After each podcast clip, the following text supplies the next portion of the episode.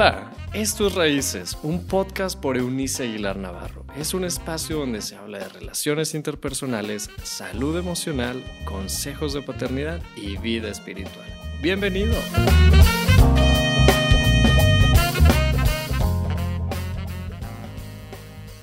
Hola, les saludo en esta nueva semana de entregas de, en nuestras reflexiones aquí en Raíces, en nuestra novena temporada de esto que amo tanto hacer junto con mi equipo. Y la semana pasada les introduje a lo que a una segunda parte de lo que considero que es uno de los propósitos fundamentales por los que nosotros fuimos creados según nuestras convicciones en raíces, según mis propias convicciones personales, mi origen es divino. Dios es mi creador y hacedor. Él es mi dueño y el gran amor de mi vida, la fuente de donde proviene la savia, de donde alimento mi ser interno para poder proveer no solamente para mí en primer lugar, pero obviamente desde allí hacia los demás. Es parte de lo que usted recibe en ese contexto hablábamos de que fuimos creados para ser individuos que están en constante comunicación, comunión con Dios.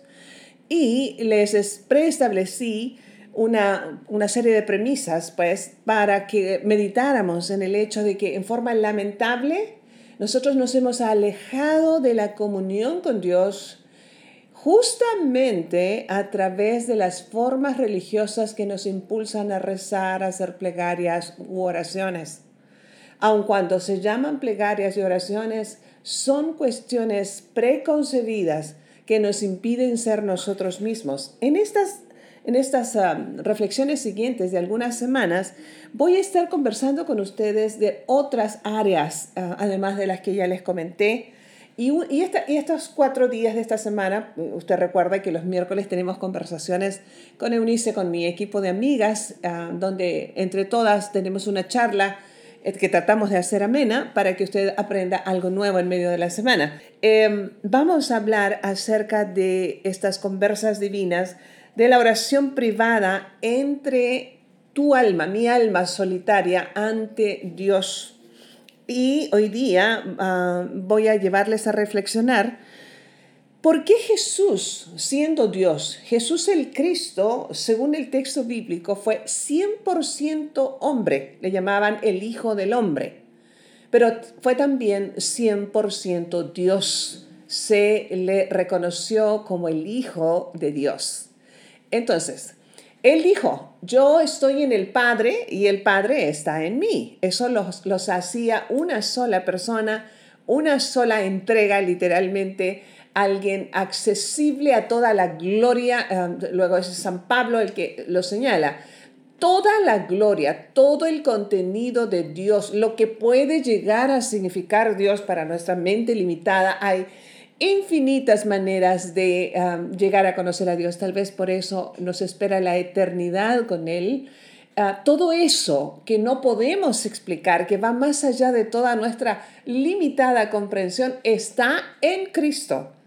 Y siendo Cristo lleno de Dios, note esto, lleno de Dios, con todo el poder que eso le significaba, fue la persona que nos enseñó la imprescindible conducta de comunión o de comunicación con Dios Padre.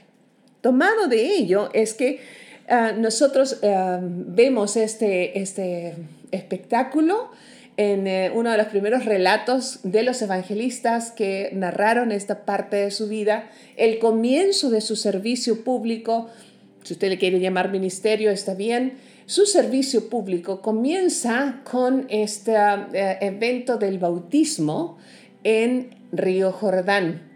yo les recuerdo que es importante, vital ah, para, para nosotros los discípulos de Cristo, usted que se quiere relacionar con Dios a través del Cristo, que comprendamos algunas cuestiones. De allí que yo le explico por, por qué Cristo siendo Dios, poseyendo todo lo de Dios, nos mostró la necesidad de permanecer en comunión con Dios Padre. Parece no tener sentido Pero no solamente lo, lo evidenció, obviamente, como una disciplina personal, él conversaba con el Padre, ese era un estilo de vida natural o sobrenatural para ellos dos, pero como un ejemplo para nosotros. Cuando llega este evento del bautismo en agua, que es otro tema que no, no, no, no me voy a detener aquí ahora, ahora para explicar, pero fue el evento que fue el parteaguas en la historia de la relación del hombre, del ser humano y Dios. La razón es porque por primera vez en la historia, en esta historia del romance divino con, con las criaturas humanas, Dios se manifiesta en tres personas en un solo acto. Habiendo aludido a esto en el Génesis, cuando habla en plural y dice, hagamos al hombre a nuestra imagen, ahora se vuelven a juntar y a manifestar. Estaba el, Cristo, Jesús el Cristo en el agua para ser bautizado, porque conocemos hoy ah, como San Juan Bautista, y ah, Jesús ora. Esto es decir, se dispone a entrar en comunicación con Dios Padre. Dios Padre responde a esa oración en un solo acto, Dios Padre, Dios Hijo, y la respuesta, como parte de la respuesta de Dios Padre, es la manifestación física de Dios Espíritu Santo a través de una paloma. Entonces, aprendemos en primer lugar hoy la importancia que tiene Dios Espíritu Santo. Es en el que nos persignamos. Y debes saber que la persignación es un símbolo no religioso no lo crearon una, no, tiene una marca registrada, ah, dicho sea de paso, por alguna de las religiones conocidas monoteístas en nuestros tiempos. En realidad fue la primera señal de los discípulos de Cristo en persecución por ah, el imperio romano en el primer siglo de nuestra era, mucho antes del pescadito que el mundo evangélico maneja. Eh, entonces, cuando nosotros nos persinamos en el nombre del Padre, en el nombre del Hijo y en el nombre del Espíritu Santo, es a la persona, la tercera persona en, la manera en que Dios Padre se manifiesta, que se hizo, valga la redundancia, manifiesto en ese momento cuando Jesús levanta los ojos o alza la mirada para entrar en una comunicación a través de la oración, rezo, plegaria, como le quieras llamar, que él ah, estaba por iniciar. Dios Padre contesta, les reitero, se manifiesta a través de esta paloma, lo cual nos enseña a nosotros que eh, el cielo se abre cuando tú y yo conversamos con Dios Padre. Y el Espíritu de Dios se hace real en nuestra conversa con el Padre. Jesús oró eh, en varias ocasiones. Y en estas entregas les voy a estar mostrando cuáles fueron algunas em, ocasiones particulares. Jesús oró cuando la vida estaba saturada y él estaba agotada, agotado.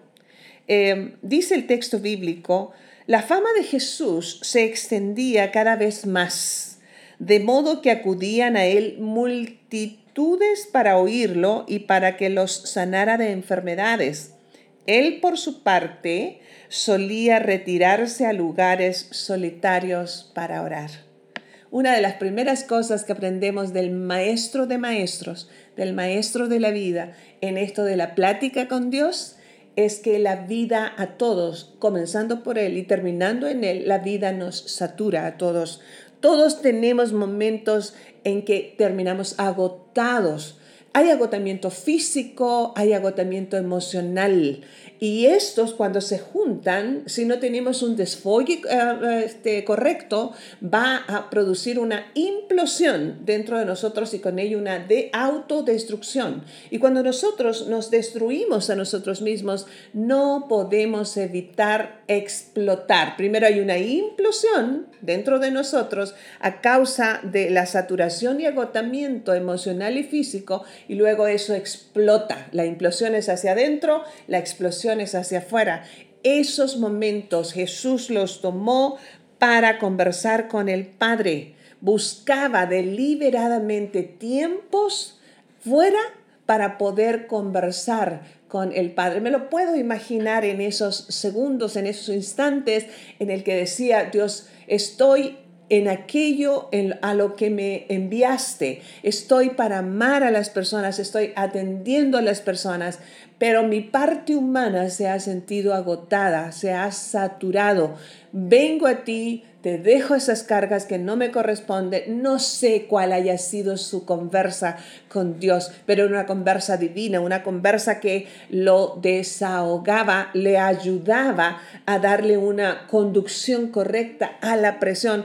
Tú y yo somos, ah, somos personas 100% humanas y no importa que, seas un líder espiritual, que seas una mujer tremenda llevando a otras mujeres a tener ah, una vida de, espiritualidad elevada, o tú puedes ser una sencilla ama de casa maravillosa haciendo un hogar allí, formando hijos, formando la siguiente generación, o puedes ser una gran ejecutiva, puedes ser un director de una empresa, puede ser incluso las personas que hoy día se llaman coach, este, que impulsa la vida de otros, tu vida tiene un límite, tu ser tiene un límite y necesitarás tomar tiempos fuera como Cristo lo hizo para poder vaciarse de lo que le pesaba y llenarse de la presencia de Dios Padre mediante el Santo Espíritu.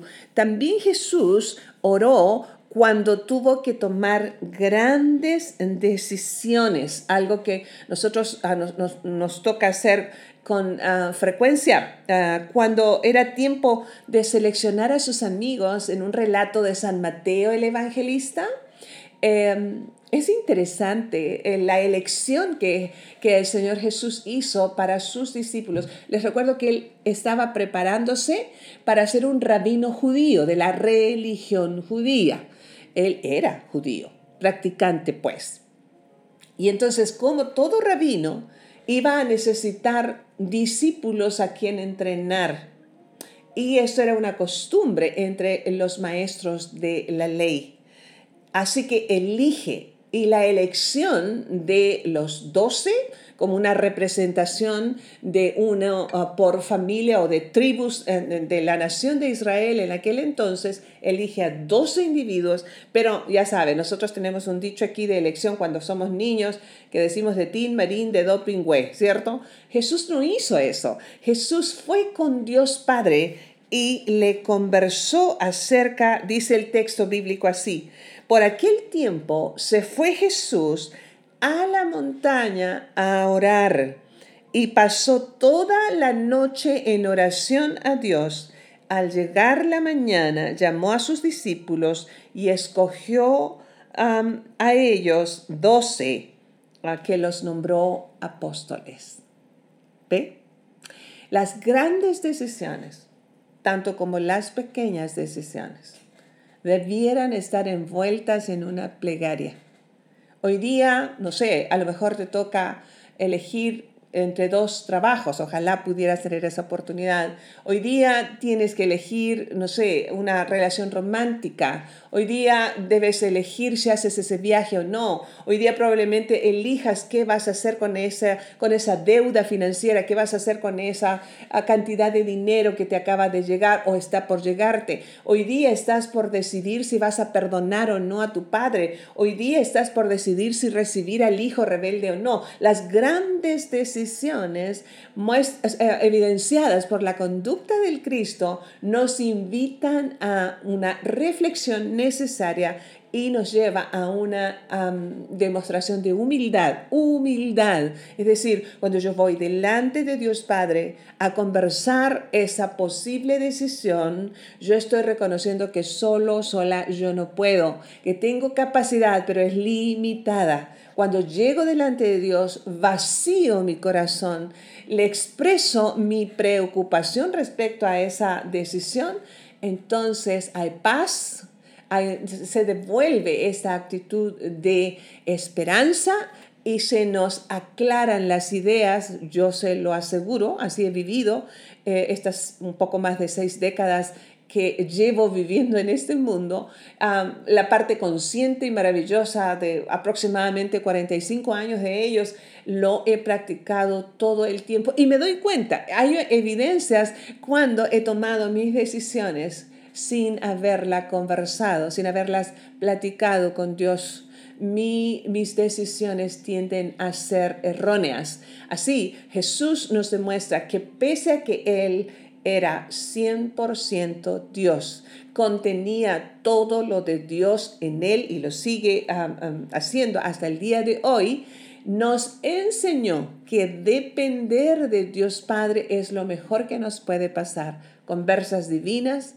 comienzan por ah, reconocer que cuando estoy agotado, estoy exhausto, ah, porque me saturé de responsabilidades, así como en los momentos de las grandes tomas de decisiones, más vale que busque la ayuda sobrenatural para tomar la mejor decisión que me lleve a un buen resultado. Dios y Padre, en esta hora te doy muchísimas gracias por poder reencontrarme con mis amigos una semana más, un día más en esto de hacer ah, sencillas y pequeñas reflexiones.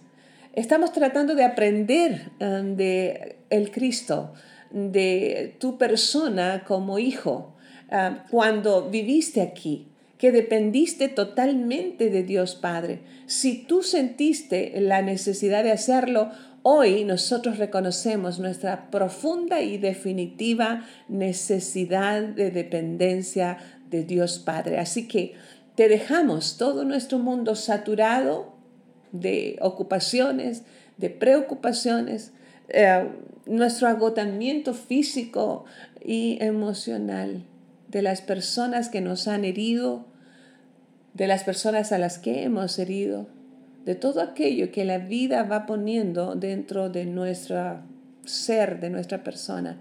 Hoy nos descargamos, porque si tú puedes sostener el universo con la palabra de tu poder, puedes entonces con nuestros asuntos que se nos tornan retadores y difíciles Así que renunciamos a ellos y reconocemos tu grandeza, te agradecemos porque nos escuchas. En el nombre del Padre, del Hijo y del Espíritu Santo, que así sea. Nos estaremos encontrando mañana, martes, si así Dios nos lo permite, para una nueva reflexión de estas lecciones que estaremos aprendiendo del Cristo. Y es bueno poder los lunes um, vernos también a través de video y seguramente lo vamos a seguir haciendo. Déjenme me animo yo primero y le doy gracias por estar conectados con nosotros a través de nuestra página eh, también www.euniceaguilar.com. Allí les espero. Dios con nosotros. Chao, chao. Gracias por habernos acompañado en este episodio de Raíces.